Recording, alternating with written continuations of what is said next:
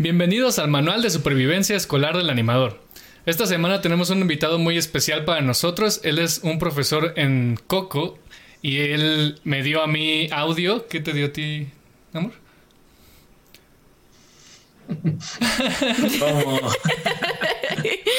no me acuerdo cómo se llamaba la materia. Cinematics. Pero era como historia del arte. Ajá, estética, ¿no? Era este, no.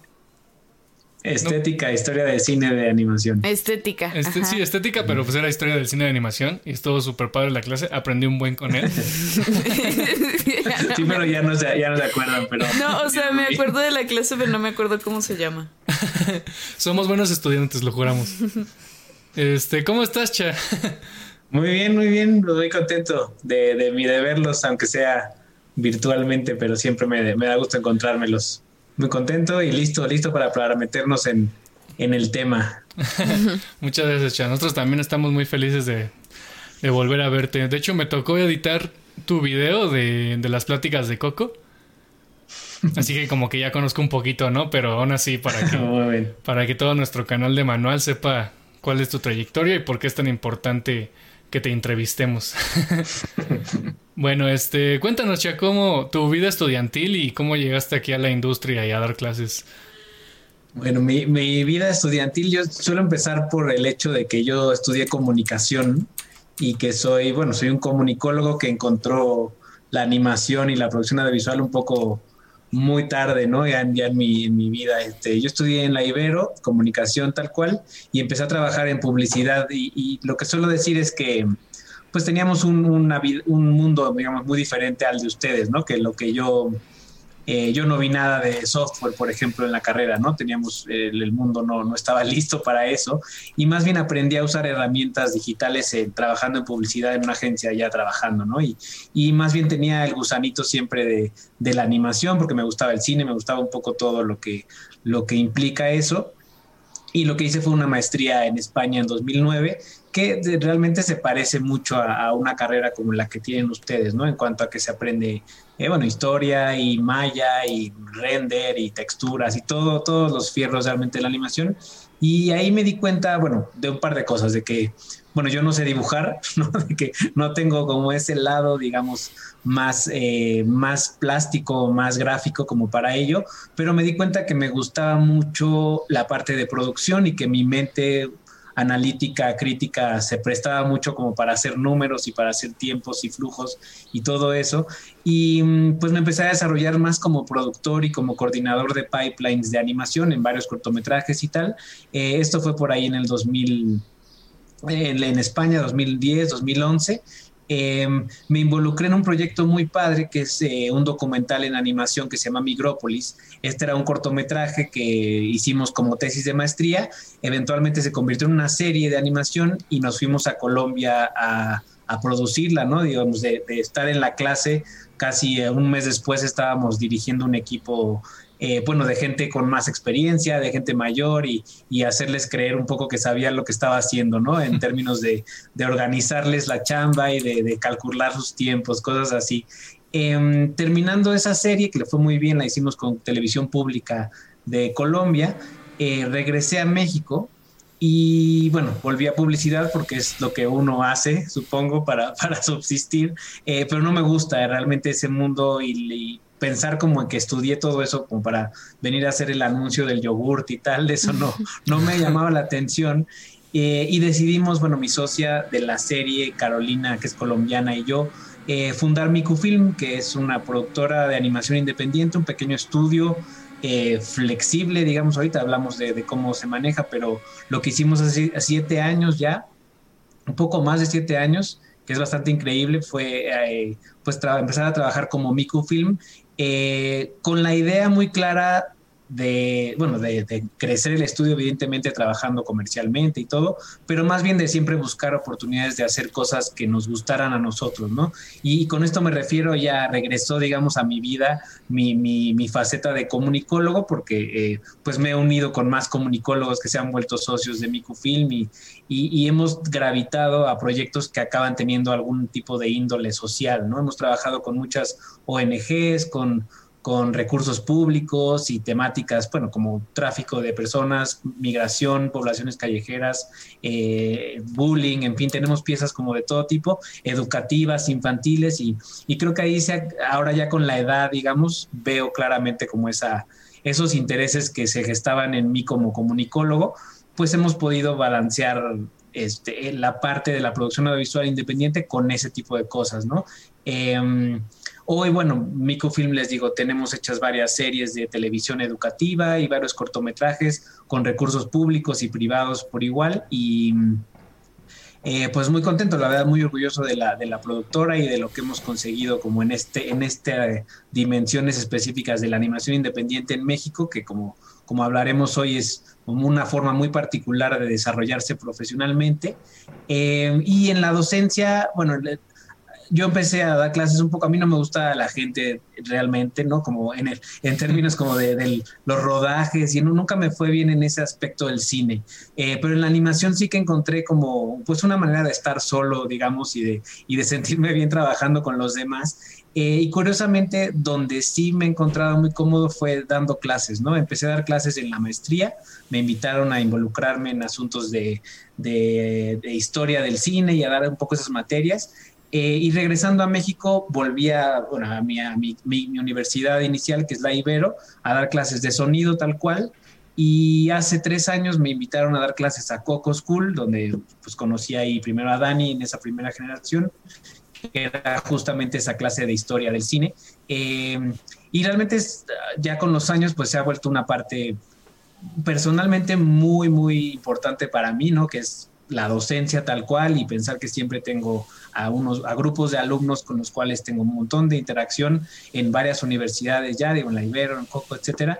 Em, y sobre todo como, como parte como de enriquecimiento mío, ¿no? O sea, dar mi trabajo, amo mi trabajo, evidentemente, pero dar clases es un complemento como bien padre, porque te mantienes pues muy, muy despierto, ¿no? Y muy, muy, eh, muy actualizado, supongo, en cuanto a cómo está la industria y cómo puedes, sobre todo, comunicar tu chamba para, para generaciones que, que, digo, decirlo, cada vez entiendes menos, me explico, porque yo sí me hago más viejo y mis grupos siguen siendo de la misma edad, ¿no? Entonces hay que mantenerse como el lenguaje muy actualizado y, y entender mucho las perspectivas que van teniendo las generaciones nuevas para dar esos mejores consejos de cómo, cómo trabajar, ¿no? Em, en todo caso, bueno, eso es hacia grandes rasgos un poco como, como me he desarrollado y lo que soy ahora, en términos como estrictos, pues soy productor de animación, soy profesor y hago animación de personajes también como, como servicio para afuera, ¿no? Pero en general lo que me gusta a mí es producir mis propios proyectos o, o con aliados, pero que se sientan como esa, que responden a ese interés eh, mío, ¿no? Aunque sean pequeños, aunque sean eh, personales, en fin, pero tratar de hacerlo como desde ese lado, ¿no? Sí, claro, y la verdad es que lo has logrado, Che. Yo he visto los cortos de Mikufim y las series y se siente una esencia muy padre, la verdad. Eh, tenía entendido que Coco iba a abrir una carrera contigo sobre gestión de, de, proyectos, administración, como toda esa parte que no muchos de nosotros tenemos muy en cuenta estos últimos dos semestres este, tuvimos materia justamente como de gestión de proyectos, gestión de equipos, o sea, toda la parte administrativa sobre este mundo de la animación. ¿Por qué es tan importante? ¿Tú por qué crees que es tan importante que un alumno, un artista, tenga muy en cuenta y aprenda todos estos, estos procesos que luego no tenemos en cuenta muchas veces?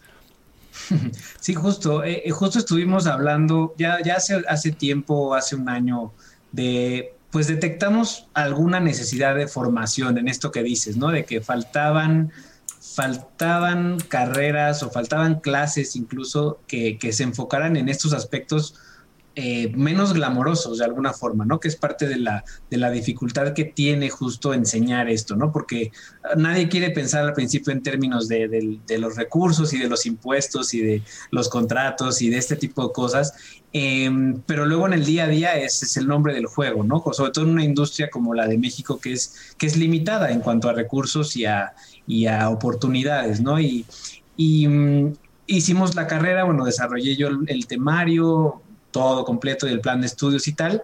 Eh, lanzamos la carrera, pero bueno, luego el mundo se, fue un poco a la mierda y se detuvo, se detuvo un poco el plan. Eh, pero bueno, la idea es eso, retomarlo eventualmente. A la pregunta de por qué es importante, em, les digo, en industrias como la de este país, que es pequeña de alguna manera, eh, entre más puedas hacer, ¿no? Es raro el camino, son pocos los espacios donde uno puede especializarse tal cual y entrar, marcar tarjeta, animar personajes, marcar tarjeta e irte a tu casa.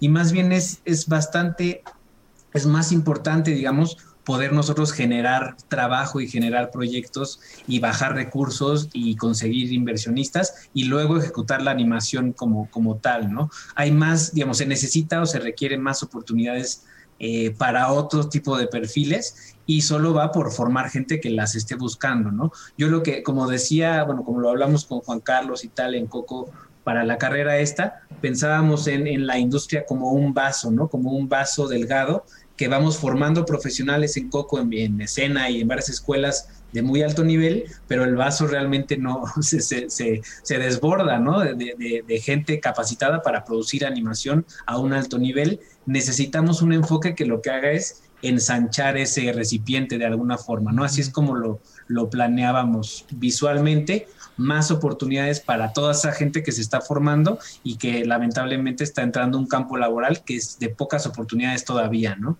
Eh, entre más proyectos podamos generar, más recursos va a haber, digamos, se vuelve como una cosa, como una cosa cíclica y los proyectos en este país van de cuánto cuestan, cuánto se tardan, se pueden hacer, se pueden no hacer, es Pixar, es Disney, ¿no? Entonces no se puede, con qué tipo de técnicas se puede hacer, y van mucho como de los números y de las condiciones laborales de, ese equipo pequeño, ¿no?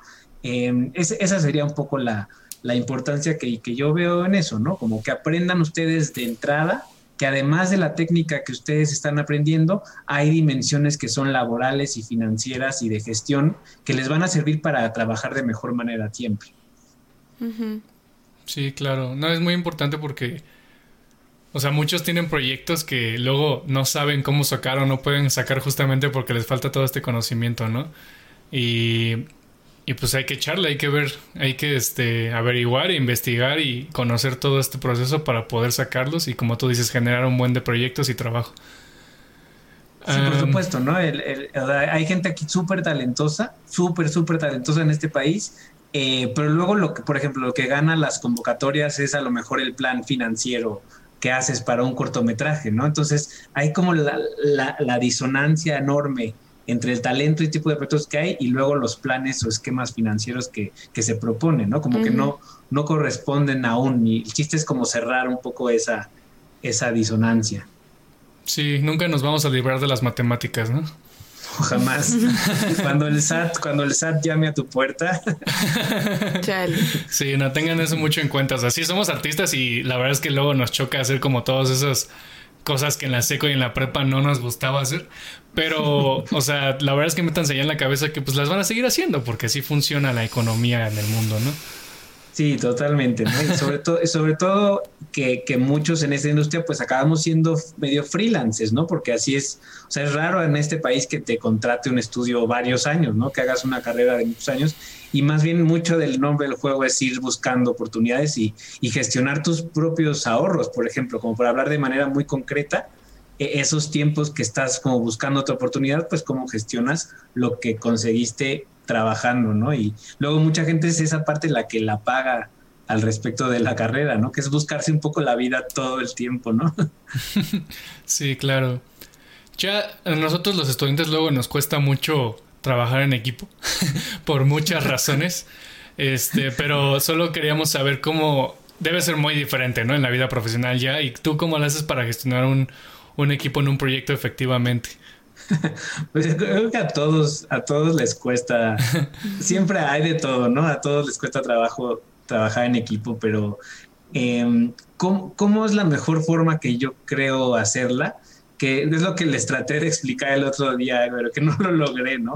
Es que como que la, la primera transacción, digamos, que se hace para hacer un equipo, para mí es económica de alguna forma, ¿no? Aunque estés trabajando con tu mejor amigo de toda la vida, si las condiciones económicas del proyecto y del tamaño del proyecto y de tiempo de trabajo están claras, realmente todo, todo lo demás se puede construir después de eso, ¿no? Y, y, creo que cuando no están claras es cuando luego hay problemas, ¿no? Si se pueden a trabajar ustedes con amigos y tal, y, y no está claro, a ver, él trabaja menos, ellos trabaja más, ¿no? Todo esto, em, es cuando puede haber discrepancias, ¿no? Que tú te involucras en un proyecto pero no aclaraste igual cuántas horas realmente le puedes dedicar, por ejemplo. Y entonces, pues el otro trabaja más y se siente como eso más personal, ¿no?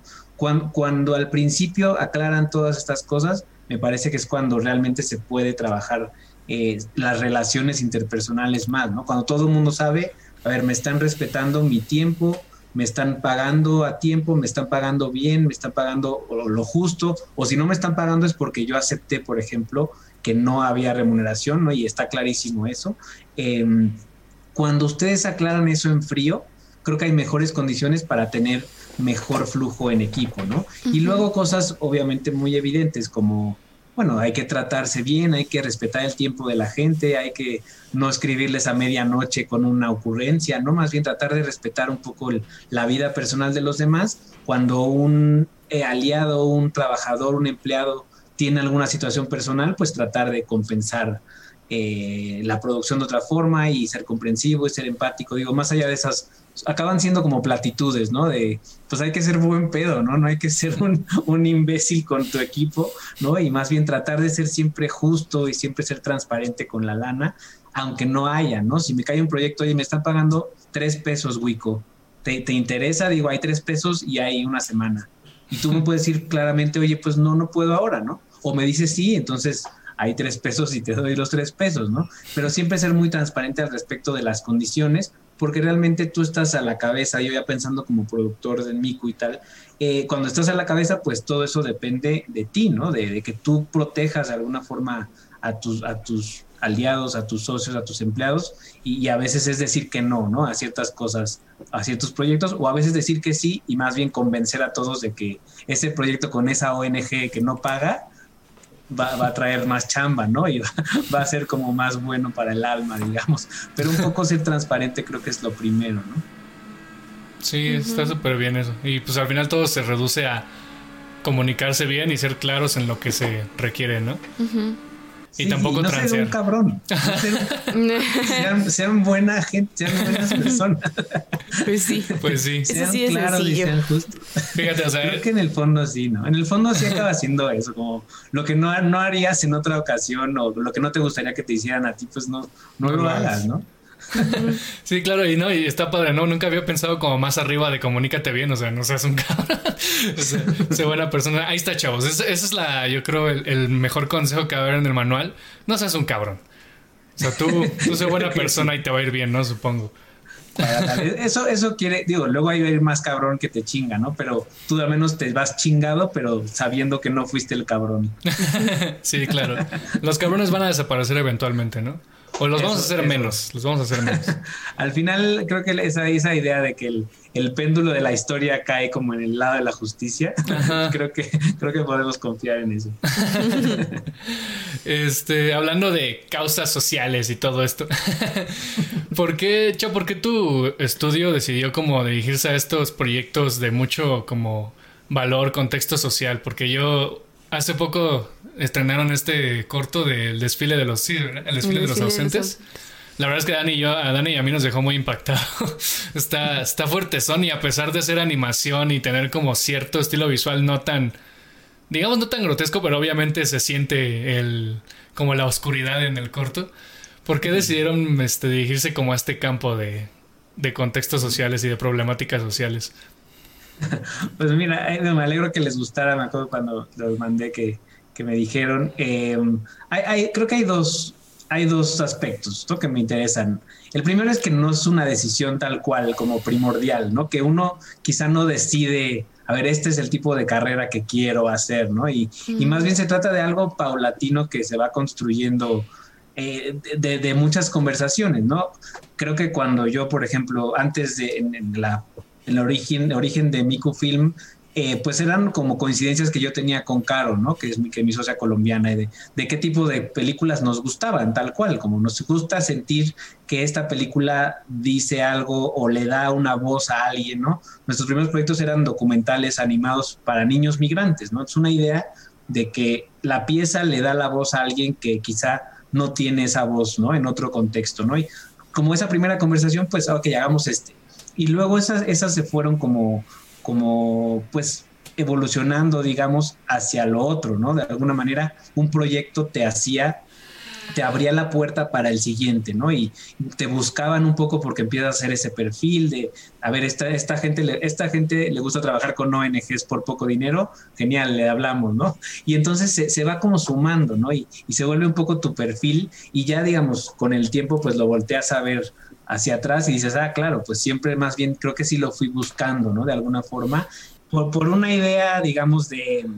Eh, eso, como la animación o sea, puede ser útil, ¿me explico? Puede ser entretenida, puede ser divertido, puede ser todo lo que ustedes quieran, pero también puede ser útil en términos muy reales a, gente específica, ¿no? Y, y, a mí eso me llamó la atención, supongo, por mi, mi, formación de comunicólogo de alguna forma, ¿no? Donde, donde esas eran las, las conversaciones que teníamos en la carrera acerca de las piezas comunicativas, ¿no? ¿Para, para qué son? Y, se ha ido construyendo un poco con el tiempo orgánicamente, ¿no? Y, el tipo de socios que trabajan conmigo, luego también tienen un poco lo mismo. Ya cuando se integró Marcos más constantemente, porque él es, él es eh, bueno, él es el ilustrador, diseñador del arte, director del desfile de los ausentes, él más bien es comunicólogo como yo y se dedica a la ilustración infantil y a hacer libros infantiles y tal. Él realmente también tenía un poco lo mismo en sus libros y nada más como que nos, nos fusionamos ahí para hacer productos audiovisuales. Em, y ahora somos un poco eso, ¿no? Pero, pero te diría al mismo tiempo también hacemos el comercial si hay que hacer el comercial, ¿no? Como vas haciendo lo que, lo que va, las oportunidades que van saliendo, ¿no?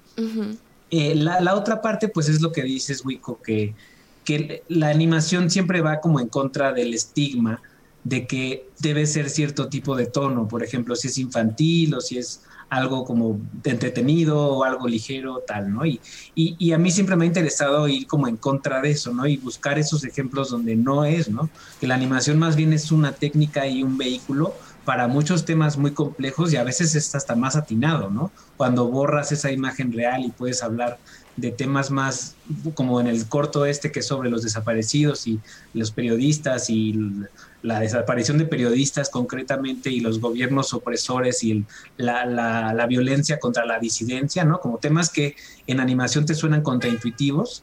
Eh, cuando los ves en animación, pues ese mensaje como que cobra cobra otra importancia, ¿no? Cosas que yo, yo digo mucho a mis alumnos, por ejemplo, es, es eso, ¿no? Como al final es lo que quiere uno decir y la animación realmente puede ser el vehículo para cualquier cosa, ¿no? Y nosotros definimos esos estándares. El hecho de que sea para niños, pues es nada más que a alguien se le ocurrió que fuera para niños. Y entonces cobró ideas, cobró eh, importancia así, pero eso podemos cambiarlo en cualquier momento, ¿no? Y, creo que los ejemplos, digo, no solo los nuestros, pero hay un montón de ejemplos de justo este tipo de pues se siente contraintuitivo, pero realmente no lo es, ¿no? De, animación, pero con temáticas adultas, con temáticas sociales, con algún asunto de interés público, por ejemplo. Em, y realmente puede ser lo que uno quiera. Entonces, pensar que hemos podido combinar, al menos en proyectos específicos, las dos cosas, a mí me enorgullece un montón, ¿no? Y este corto, les digo, me alegro que les gustara y, y creo que es un, como un buen, una buena evolución de muchas ideas que habíamos tenido desde hace siete años de hacer algo técnicamente muy vistoso y además que tratara de una técnica, de una temática que fuera de interés, ¿no? Y que le diera la voz o que pusiera en el punto de mira, digamos, un tema que es muy cabrón y que nosotros tenemos todos los días en las noticias este tipo de cosas, ¿no? Poder como poner a la gente a través de muñequitos y animalitos y tal, hablar de estas cosas, pues es un, un éxito, digamos, en ese sentido. Sí, al final la animación es un género, ¿no? Es una, es una herramienta más bien. Exacto. Y, y pues espero que se queden con esto muchos de nuestros oyentes. O se requiere coraje para hacer este tipo de cosas, pero la verdad es que yo siento que son muy necesarias. Y más en estos tiempos donde las problemáticas sociales y, y luchas sociales, o sea, luchas por, por la igualdad de muchas cosas que están pasando ahorita, pues es muy importante que nosotros que podemos tener estos medios donde podemos llegar a demasiada gente, pues darle voz a todas esas a todas esas este, causas que tal vez lo necesitan, ¿no? Ahorita. Así que nada más ténganlo en cuenta todos los que nos escuchan. Puede ser un buen un buen proyecto y un buen trabajo que, pueden hacer. Claro, ¿no? Y lo que dices de que es difícil, pues es por un asunto económico. O sea, son proyectos que por su naturaleza no, no son comerciales, me explico. Entonces siempre son independientes, siempre son con ONG, siempre son el corto de IMCINE. Eh, el, camino para hacer proyectos que no sean eh, vendibles, digamos, siempre es más complicado, ¿no? Lamentablemente. Claro. Sí, claro. Ojalá esto cambie, ¿no? Que empiecen a ver, o sea, que que las productoras empiecen a ver, que empiecen a luchar por estas causas sociales, ¿no? Y, también pensar, yo siento que siempre hay, siempre puede haber un equilibrio, ¿no? Entre poder hacer buen dinero y apoyar a todos los artistas que hicieron todo esto y entre, pues, vender algo masivamente, ¿no? Pero pues habrá que ver cómo en el futuro desarrollamos eso, porque nos toca a nosotros. Sí, claro. Eh, Cha, ¿por qué decidiste después ser docente? ¿Qué te llamó la atención de este campo? Mm, ¿Por qué, ¿Por qué decidí ser docente? Pues uno, a ver, una cosa muy concreta, eh, necesitaba un trabajo. en la primera clase que di fue un poco eso, como yo decirle a mi profe, oye, yo le hago lo que usted quiera y usted me mete de adjunto y, me pagan algo y tal. Y, eso, como que me resolvió un poco ahí, me aceptaron y tal. Y luego la otra es que, em, les digo, como que me, gusta hablar de estas cosas, ¿no? Ah, como que había un momento en las producciones que más bien es la chamba y estás ahí las horas trabajando y, ese momento de reflexionar sobre la producción de animación o sobre la historia y tal, eh, no, no lo encuentras, ¿no? Porque estás en otras cosas y hay poco tiempo como para detenerse a mirar. Y a mí siempre me gustó este otro lado, ¿no? Siempre me ha gustado mucho la historia y me ha gustado ver mucho cine. Eh, como una parte de mi trabajo, ¿no? Y ver películas hasta saciarme y hablar y ver historia y, ay, que la película rara de Windsor McKay del 1910, ¿no? Estas cosas siempre me llamó la atención y dar clases me parecía el pretexto perfecto como para hacerlo, ¿no? Y, convencer a, a pues alumnos de lo importante que era tener estos, estas herramientas más teóricas, ¿no? Y más reflexivas, porque también ocurre mucho eso, ¿no? Que, que se forma gente muy técnica, pero sin ese pensamiento crítico o histórico de contexto que, en general enriquece la, producción de cada quien, ¿no? Entonces yo veía en ese, en ese trabajo, digamos, uno, una, una forma de, complementar mi trabajo freelance, económicamente hablando, que es importante, ¿no? Eh, y luego una oportunidad de ponerme a hablar de esto, como en esta plática con ustedes, ¿no? Que nada más el chiste es hablar y ver a qué llegamos hablando, ¿no? Y, y en las clases había eso, ¿no? Y además luego le encontré realmente el gusto después de hacer esto, eh, pues por verlos a ustedes, ¿no? Y por ver realmente alumnos creciendo y haciendo cosas más chidas y cosas increíbles y realmente expresándose como, como individuos y como artistas. Y ese fue ya el, el, pues el acabose, ¿no? Fue donde me ganó, donde me enamoró el asunto de dar clases, poder ver que alguna cosa que yo decía la integraban en su producción individual y, y, luego hacían cosas geniales, ¿no? Y que de alguna manera estaba ahí como la semillita que yo había puesto muy mínima, ¿no? Pero que se expresaba y eso fue lo que me enamoró de hacerlo, ¿no? Y, y pensar que eso se renovaba cada semestre y cada vez, ¿no? Uno podría pensar, puta, llevo 10 años dando clases y, ya me aburrí, ¿no? Del, de ese mismo chiste de, de, Disney, mismos chistes, mismos tal, ¿no? Eh, pero realmente como ustedes van siendo diferentes cada vez y cada cabeza es un mundo y cada camino es diferente, eh, el gusto se renueva cada momento, ¿no? Y eso, eso es lo que me ha gustado un montón, ¿no? Si bien en los proyectos me gusta que son diferentes cada vez, evidentemente, también con las clases cada, cada generación es muy particular y cada persona y cada artista tiene su, su propio camino y a mí me encanta que eso es lo que lo único que busco, ¿no? Que encuentren sus propias maneras de expresarse, eh, porque cada quien tiene algo que decir, ¿no? Eh, por eso es lo que me gusta realmente. Cuando los veo ya después, digamos, o veo como que, ah, eso le hizo clic de eso que yo le dije en la clase o, o, esa idea, ¿no? Cuando me diga Dani, por ejemplo, cha, pagué mis impuestos, ya, ¿no? Y, que me digas eso, yo voy a decir, perfecto, ¿no? Está, está conseguido. o le di la vuelta al SAT, deduje muchos impuestos. va, por ahí, va como esa, va esa es la idea, Cleo, ¿no? Como ayudar, no tanto enseñarles yo cosas, sino que ustedes mismos las encuentren y las integren y se, y, se hagan como personas completas, complejas, eh, ustedes, ¿no? Esa, es un poco la idea, como ayudarles a encontrarse y a agarrar confianza al respecto. Claro. Sí, gracias, Cha. Cuando salgamos en créditos de alguna producción, vamos a poner agradecimientos así a todos. no, y cuando yo los veo en créditos a mis alumnos, estoy como, como, como el gallo, ¿sabes? Como con este, así, mire lo que hizo Dani, mire lo que hizo Wico, este, estás como, como papá gallo, ¿no? De, orgullo, porque eso, eso es, para eso es lo que metemos tantas horas en esto, ¿no? Ustedes y nosotros. Sí, claro. Qué bueno, Cha. Muchas gracias. Sí, muchas gracias. lo, estás logrando, nada más te decimos. Luego me cuentan, en otra ocasión, luego me cuentan qué están haciendo, porque eso, eso es lo que más me gusta. Sí, ahorita, ahorita que termine la entrevista te contamos. Pues. Este, Chad, ¿dirías que en Latinoamérica, en la industria, faltan oportunidades o simplemente nos hace falta como ser un poquito más buscaderos, ¿cómo se dice? Más luchones. Más luchones. sí, eso.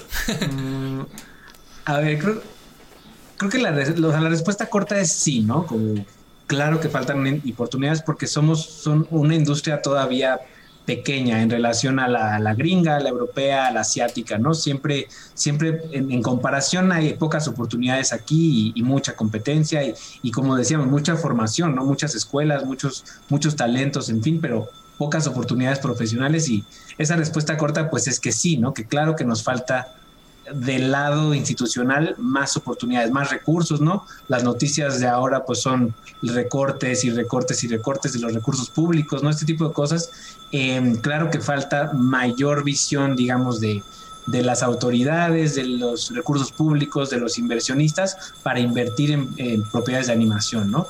Em, pero la contraparte es que eh, falta, hay mucho más que hace algunos años. Me explico, hay mucho más oportunidades ahora que hace 3, 4 años, que hace 10, que hace 15, ¿no? Y, y, la tendencia es clara del crecimiento de la industria de la animación hacia arriba, ¿no? De Latinoamérica de la, Latinoamérica en general y de México propiamente, ¿no? Es, es claro que estamos creciendo un montón, hay más escuelas cada vez, hay más carreras, hay más alumnos, ¿no? La matrícula, la misma matrícula de Coco ha ido creciendo muy cañón, ¿no? Y, y, ustedes en este podcast que han, que han entrevistado gente de Sena, y gente de SAE, gente de Querétaro, en fin, esa oferta de carreras no, no se daría si no hubiera el interés de formarse al respecto, ¿no? Hay también, por ejemplo, más festivales, de cine independiente, bueno, estaba Pixelatul como un asunto ya internacional de mercado con un estándar altísimo, digamos, respecto a los mercados de otros países, eh, más festivales independientes, todo es más, ¿no? Más festivales, más alumnos, más escuelas desde hace algunos años. Hay como un momento dulce también del cine independiente de animación en México, ¿no? Quizá no las series y, y las películas y tal, pero una producción de cine independiente muy reconocida internacionalmente, ¿no? Artistas que, que, ya tienen como un renombre. Todo esto es medio nuevo de alguna forma, ¿no? Que tiene eso, desde 10 años, por ejemplo, que hay como este boom de, interés por la animación mexicana o latinoamericana y, y, todo eso son buenas noticias, ¿no? Entonces, claro que faltan cosas, pero diría que hay un camino correcto o un ímpetu correcto en tanto no nos quiten todos los recursos públicos para hacer estas cosas, ¿no? Em, respecto a si deberíamos ser más luchones, mi postura también es que sí, por ejemplo, ¿no? Como esta idea, lo que les contaba del, del vaso, ¿no? De que a veces somos nosotros quienes deberíamos generar esos proyectos, bajar esos recursos. A veces los recursos están, pero nadie los, nadie consigue bajarlos, por ejemplo, ¿no? Como por, porque los proyectos o no, se enteran de la convocatoria, por ejemplo, o no hay proyectos y quedan desiertas, o no hay proyectos que tengan mérito, por ejemplo, ¿no? Y, y, eso también es una realidad, ¿no? Tenemos que aprender a presentar mejores proyectos, mejores esquemas financieros, mejores esquemas de coproducción, este tipo de cosas también dependen más bien del lado de los artistas, ¿no? Generar el trabajo tal cual nosotros para esa gran comunidad de artistas que hay. Entonces, pues la, respuesta es, es, como sí a todo, de alguna forma, ¿no? Como si hacen falta más cosas, sí depende en buena medida de la industria allá afuera, pero también hay un grado de responsabilidad de nosotros, ¿no? No solo formarte y hacer tu reel y luego decir, ah, ahora quiero chamba, ¿no? Sino, ¿qué puedo hacer yo para generar esa chamba nueva? Pues generar un proyecto, quizá, ¿no? Como tú decías antes, como decían antes, las oportunidades para distribuir ahora contenido son, son increíblemente mayores a las que yo tenía cuando yo salí, por ejemplo, que podemos hacer contenido web, pueden hacer un podcast así tal cual, como con poco, se pueden hacer cortos, se puede estrenar en YouTube, se puede hacer series web. Todo esto, eh, pues es un panorama distinto, pero que, como dices, nos pone a nosotros, bueno, a los artistas, la, la responsabilidad, ¿no? Ya, ya se puede distribuir tú solo, ya puede ser un Kickstarter, ya puede ser un, un, crowdfunding, ¿no? Ponte a hacer algo, ¿no? Ahora estamos como en ese momento también. Entonces son como las dos cosas, como luchar por los recursos, luchar porque la cultura no pase como a ese tercer, cuarto plano del interés social y del interés público y nosotros mismos proponer proyectos que, que ensalcen, digamos, los temáticas de la realidad de nosotros, ¿no? Como, bueno, para mí el caso del desfile es como muy claro que que funciona en términos que refleja lo que sí somos ahora como Latinoamérica, ¿no? Eh, y, eso, ver series que reflejan eso, siempre, siempre enriquece como a la industria al revés, ¿no? Eh, eh, es, una como una respuesta compleja y, revuelta, pero, pero es un poco como, como decir, a ver, hay las oportunidades en tanto las creemos nosotros de alguna manera. Sí, al final no dejamos de ser emprendedores, ¿no? O sea, yo creo que sí, va a haber un momento en que tengamos que ver, que aprovechar ese hueco en la industria que tal vez nadie ha aprovechado. Como en Shark Tank, ¿no? Que van emprendedores a, vender un producto que tal vez no se había vendido, pero es necesario. Siento que en la animación es igual, ¿no? O sea, hay un, hay un buen de público que va a querer ver animación, nada más es cuestión de empezar a sacarlo y alguien va a querer invertir después en ello. Sí, y, es, y, que sepan que es una industria de ideas y que siempre lo ha sido y siempre lo va a ser, ¿no? puede haber recursos y puede haber eh, focus groups y marketing y todo eso, pero al final todo esto son ideas que compiten, ¿no? Y las ideas pueden venir de cualquier lado. Entonces, como dices eso, ¿no? No solo sean técnicos ni especializados, sino a lo mejor generar esas ideas propias, luego te puede abrir oportunidades que, que no esperabas, ¿no? Nunca dejarlo, nunca dejar de, de pensar en sus propias cosas o en sus propios proyectos o en sus historias particulares, ¿no? Sí, claro. ¿Qué, consejos le darías a las nuevas generaciones, Cha? Este, esta pregunta la hacemos a todos los profesores o grandes de la industria. ¿Qué consejo le doy a las nuevas generaciones?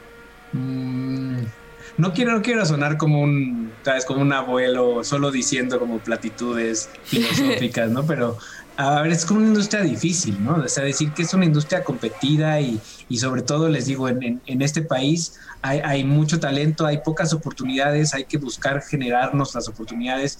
Eh, mi consejo es no le teman un poco a ese camino, ¿no? Porque al final lo, lo, que regresa o lo que va regresando es, es muy bonito, es muy bonito ser parte de esta industria.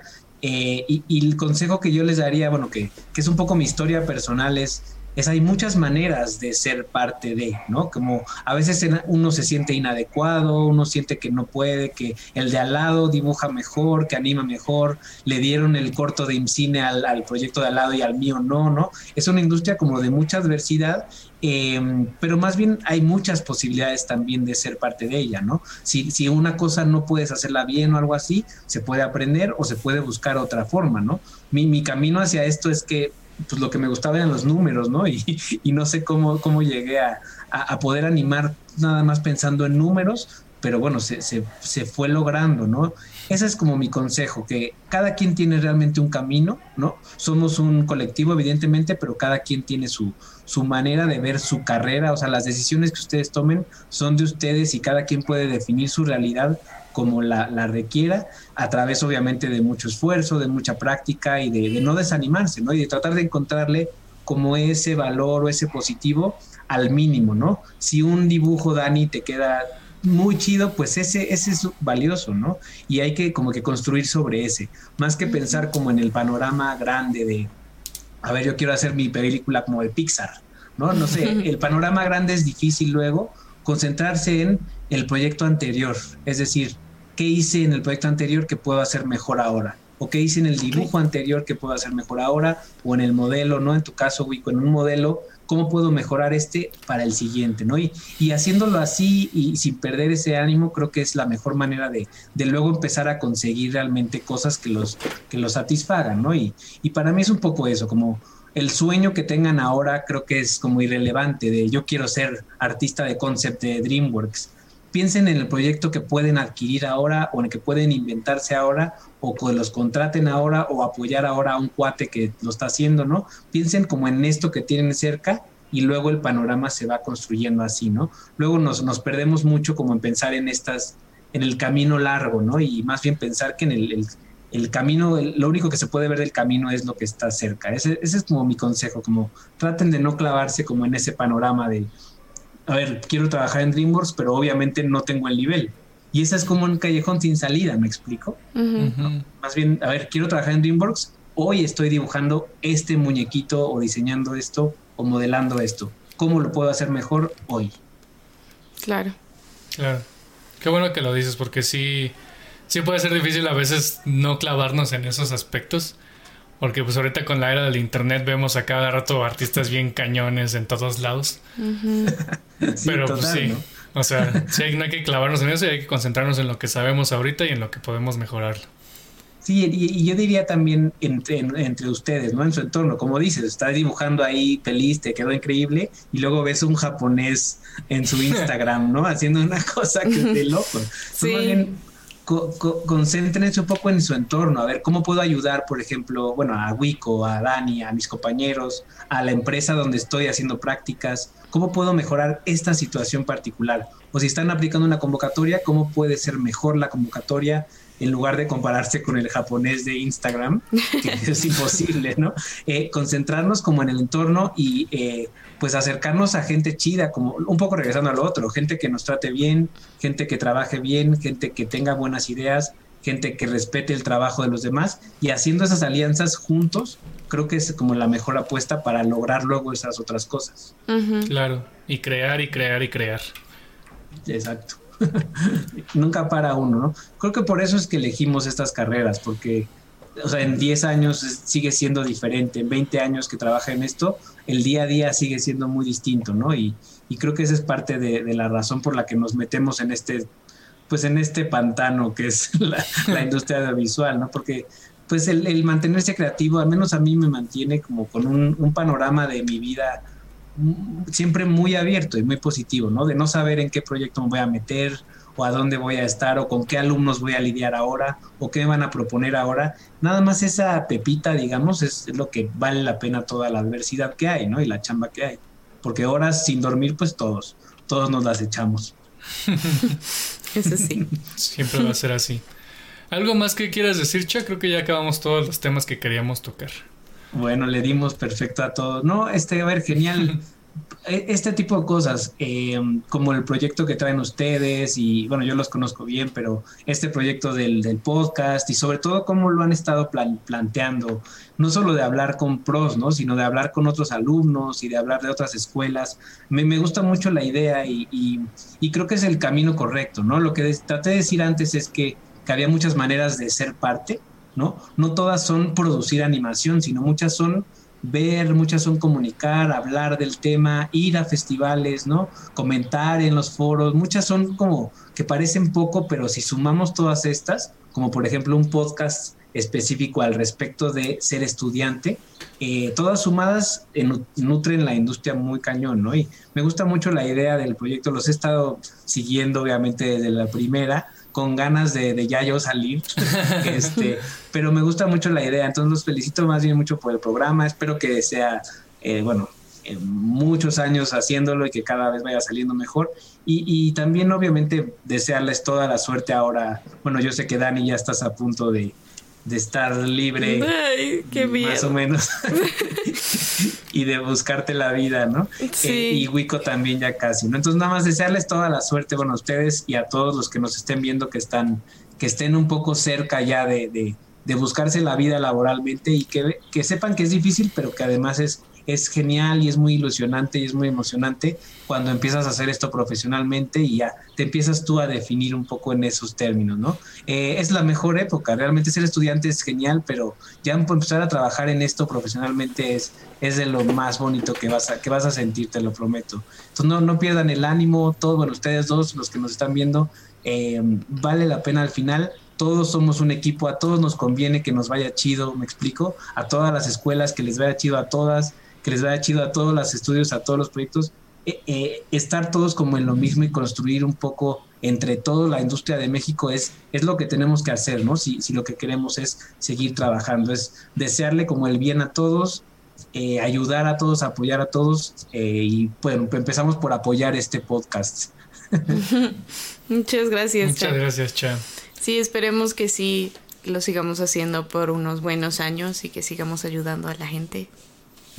Ya cuando, ya cuando estemos lo bastante rucos para ya no ser considerados como estudiantes. ya vamos a poner a otros dos nuevos hosts estudiantes, pero luego veremos eso. que se vaya renovando, ¿no? Se vaya renovando. Claro. Pero nosotros vamos a seguir porque también tenemos varios proyectos con el podcast. Queremos invitar como conferencias ya como más educativas, pero ya en vivo, ¿no? Para no tener que andar editando porque me quita tiempo. sí que estaban jugando también, ¿no? Ajá, sí, luego para, ya ves, o sea, nos encantan los videojuegos. Así que eso nunca lo vamos a dejar de ser, ¿no? O sea, así que dije, pues si voy a perder el tiempo, pues lo voy a perder ahí en, Facebook, ¿no? Él es el gamer, luego a mí me metió en ese mundo y ya no hay salida, es un agujero. tú, tú eres el, o sea, la gente como yo empatizamos más contigo, Dani, porque ellos, o sea, un gamer así súper pro, a mí ya, ya, yo no puedo, ¿no? Pero no, alguien como tú que estás así empezando me gusta. Gracias. Sí, tres meses jugando Fall Guys y apenas gané una vez Pero ganó, así se empieza siempre. Bueno, siempre hay una primera vez. eh, Cha, ¿quieres que compartamos alguna red? Voy a compartir el de mi Qfilm, pero personal, alguna que quieras. No, soy malo para las redes, yo no tengo ni Instagram ni nada de esto. Y mm, más bien, eh, véanse la página de Miku, este, ahí hay un montón de proyectos, un montón de cortos. Como suelen ser de ONGs y cosas así de bajos recursos, todos acaban en internet muy rápido. Entonces, eh, pueden ver un montón de material ahí de todos los tipos, ojalá les guste. Eh, si quisieran contactarme directo, Igual ahí está mi correo, chascuaga.micufilm.com, ¿no? Lo que sea, me escriben. Eh, yo siempre feliz, ¿no? No solo de trabajar con mucha gente, sino si me escriben como de, a ver qué piensas de esto, yo suelo escribir mails muy largos para, para, para contestar estas cosas. Entonces, feliz siempre de escuchar a quien sea, ¿no? Alumnos, eh, aliados, todo. Entonces, adelante, comparte si quieres micufilm.com y por ahí por ahí empezamos las pláticas porque les digo ni, ni Instagram ni nada. está bien, está perfecto. Está perfecto. Entonces ahí compartimos la página y ojalá alguien se ponga en contacto contigo para ver qué le puedes ayudar, ¿no? Exacto, con todo gusto. Ok, bueno, creo que esto es todo. Muchas gracias, Chef. Fue un honor tenerte en el programa. hombre, al contrario, chicos. Me encanta saludarlos. y entonces nos vemos el próximo lunes. Dejamos las redes del podcast en la descripción. Eh, recuerden que nuestro canal de Instagram siempre está abierto para igual que chat, nosotros podemos ayudar a pues, estudiantes o gente que apenas va a entrar a, este mundo de la animación. Siempre estamos con, los oídos abiertos, con las orejas. mentes abiertas. Ajá, con las mentes abiertas para ayudar a cualquiera. Eh, y, y ya eso es todo. Bye. Bye. Bye. Adiós.